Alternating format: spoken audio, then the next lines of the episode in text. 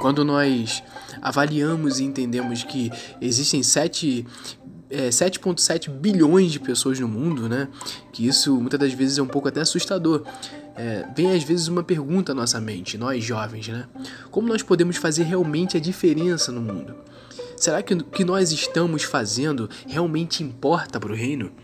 E quando nós nos perguntamos isso, a Bíblia ela nos responde de uma forma muito clara, sabe? O Espírito Santo de Deus, quando nós abrimos a palavra de Deus, ele vem nos mostrar de uma forma totalmente limpa e clara sobre aquilo que nós temos dúvida. Ele consegue abrir nossa mente de uma forma muito legal, sabe?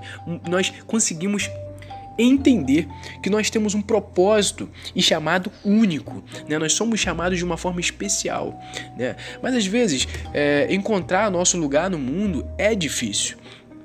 Porque muitas das vezes nós nos sentimos é, dispensáveis, né? não necessários, nós nos sentimos invisíveis, não queridos, ou até mesmo pensamos que o que estamos fazendo é tão pequeno que não importa para Deus. E aí eu venho falar para você sobre uma passagem muito linda, né? Você lembra o que, que a serva da esposa de Namã lhe dizia, né? Lhe diria? Em 2 Reis 5, é, nós conhecemos uma menina israelita que foi raptada. É, é, nós não sabemos o nome dela ao certo, né? nem sua história. Na verdade, nós só lemos sobre ela em dois versículos da Bíblia. Né? E nesses dois versos né, da Bíblia, ela conseguiu mudar a vida de alguém. Quando ela foi capturada, essa menina israelita se tornou serva da esposa de Namã.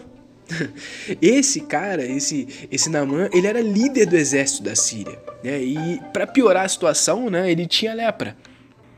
E após algum tempo, né, a menina disse à esposa de Namã que ele poderia ser curado da lepra se fosse até um profeta que estaria lá em Samaria. Né? Para quem quer acompanhar, está escrito lá em 2 Reis, capítulo 5, do 1 ao 3. E aí você para para pensar que por causa da sugestão dela, Naamã ele viaja com alguns homens e acaba se encontrando com Eliseu, né, que era o profeta de Deus, e ele foi curado. Mas além da cura, ele foi mudado de outras formas também.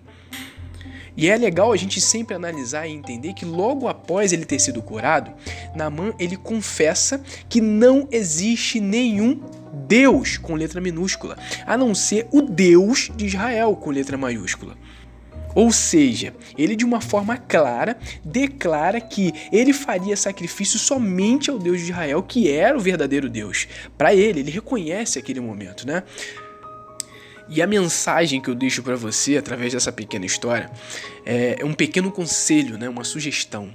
Um conselho, até mesmo uma sugestão que nós fazemos, um convite, um sorriso, uma mensagem, às vezes um minuto que você conversa com uma pessoa pode mudar a história e a vida de alguém. Tá? E mais importante é, é a eternidade dessa pessoa. Então, quando você se sentir induzido pelo Espírito Santo a dizer ou fazer algo a alguém, faça, porque você pode ser o motivo de mudança na vida de alguém. Conseguiu entender? Sua posição hoje, ela não determina o seu poder ou a sua influência, né? Nós é, é, não sabemos o nome daquela menina, como eu disse anteriormente.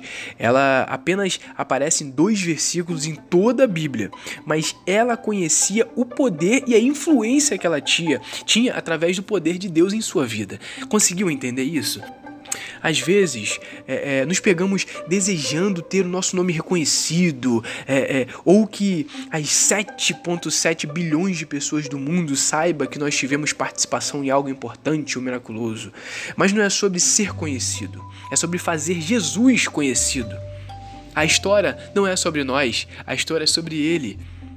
A menina israelita, provavelmente, ela conseguiu ver Naamã depois que ele retornou, né? E talvez ela pôde notar que a sua pequena sugestão, o seu pequeno gesto, né, teve um impacto poderosíssimo na vida daquele homem. Devemos entender que nós plantamos as sementes é, e devemos deixar nas mãos de Deus para que Ele produza a colheita. Nós não sabemos de uma forma é, é, é, histórica o que aconteceu depois disso tudo na vida daquele homem, mas o mais importante é que nesses versículos você consegue observar que houve uma mudança extraordinária, extraordinária na vida daquele homem. E a pergunta que eu deixo para você hoje, nesse devocional tão curtinho, tão pequeno, para reflexão: qual é a única coisa que você precisa fazer hoje? Qual é a única coisa que nós devemos fazer para tentar iniciar a mudança na vida de alguém? Para que Deus nos use da forma que usou aquela menina. Primeira coisa de tudo, nós temos que orar, né? Agradecer a Deus por ter o privilégio de falar do seu amor e fazer a diferença no mundo em que nós vivemos. E a segunda coisa que nós devemos fazer é tomar uma atitude, um posicionamento e entender que nós somos embaixadores de Cristo. Devemos entender o poder que nós temos, o poder da oração. Muitas das vezes esquecemos desse poder que Deus nos deu. Peça a Deus capacitação para que você consiga fazer a obra como deve ser feita. Sabe, às vezes nós temos um chamado, mas por medo, às vezes por receio, nós não conseguimos desenvolver aquilo que Deus nos dá. Nós temos que pedir a Ele para nos fortalecer e também agir conforme a Sua vontade.